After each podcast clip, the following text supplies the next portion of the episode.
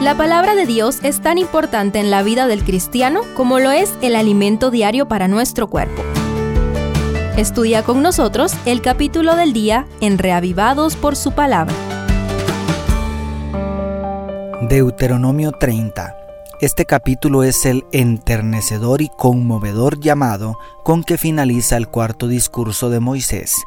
Te recomiendo leerlo varias veces y atesorarlo en tu corazón. Desde las planicies de Moab hasta nosotros, primero, promesa de restauración. Las maldiciones del pacto del capítulo anterior terminaron con la descripción profética del exilio. Esta hermosa contraparte inicia con la esperanzadora promesa de restauración. Así como la consecuencia del pecado es segura, la promesa de restauración divina es más segura aún.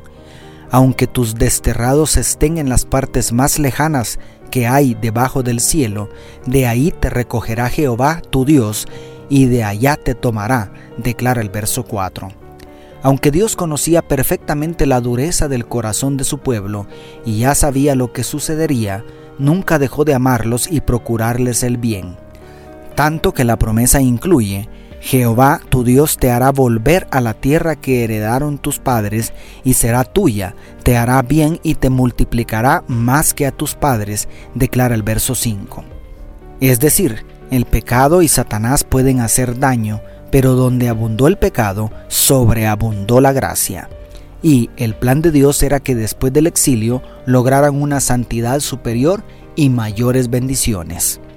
Segundo, arrepentimiento de todo corazón. La única condición para restaurar a Israel es la misma para nosotros, porque Dios nunca cambia, el arrepentimiento, según vemos en el verso 1. Pero no un arrepentimiento superficial. Escucha la descripción del arrepentimiento del verso 2. Te conviertas a Jehová tu Dios y obedezcas a su voz conforme a todo lo que yo te mando hoy, tú y tus hijos con todo tu corazón y con toda tu alma.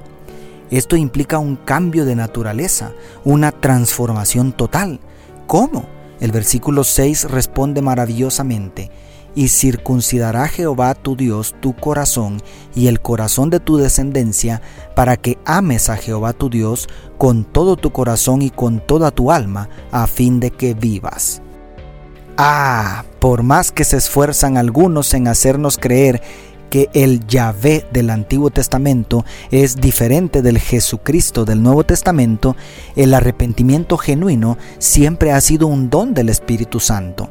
No tienes que cambiar nada, solo permítele hacer ese clic en tu corazón y Él te transformará. Tercero, libertad de elección. Por si lo anterior fuera poco, este conmovedor llamado incluye algo demasiado asombroso si comprendemos quién es Adonai, el soberano del universo. Nota lo que dice el verso 19. A los cielos y a la tierra llamo por testigos hoy contra vosotros de que os he puesto delante la vida y la muerte, la bendición y la maldición. Escoge pues la vida para que vivas tú y tu descendencia Aleluya. Este versículo y su contexto hablan del increíble respeto del Todopoderoso hacia la libertad de elección que nos concedió y además del apasionado interés en que tomemos la mejor decisión. Dios es un caballero que nos da el privilegio de elegir servirle, como vemos en los versos 15 y 16 nos advierte del daño que nos hacemos a nosotros mismos al apartarnos de sus caminos, como vemos en los versos 17 y 18. Nos revela cuán fácil es hacer lo correcto en los versos 11 al 14 y nunca se cansa de exhortarnos a alcanzar sus ideales, como vemos en los versos 19 y 20. ¡Qué maravilla! ¡Qué contraste con la esclavitud que ofrece el diablo y sus secuaces! Y cuarto, anhelo de relación íntima.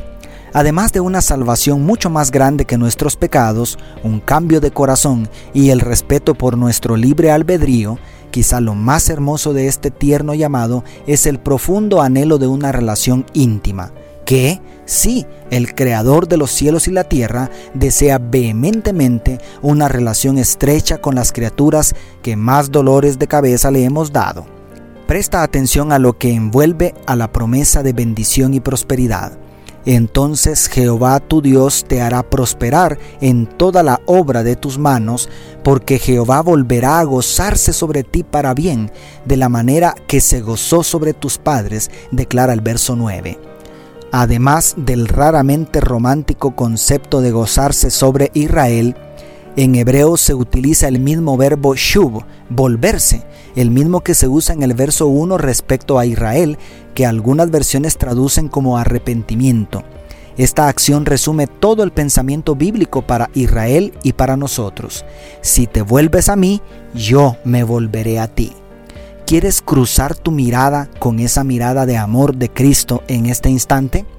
Dios te bendiga, tu pastor y amigo Selvin Sosa.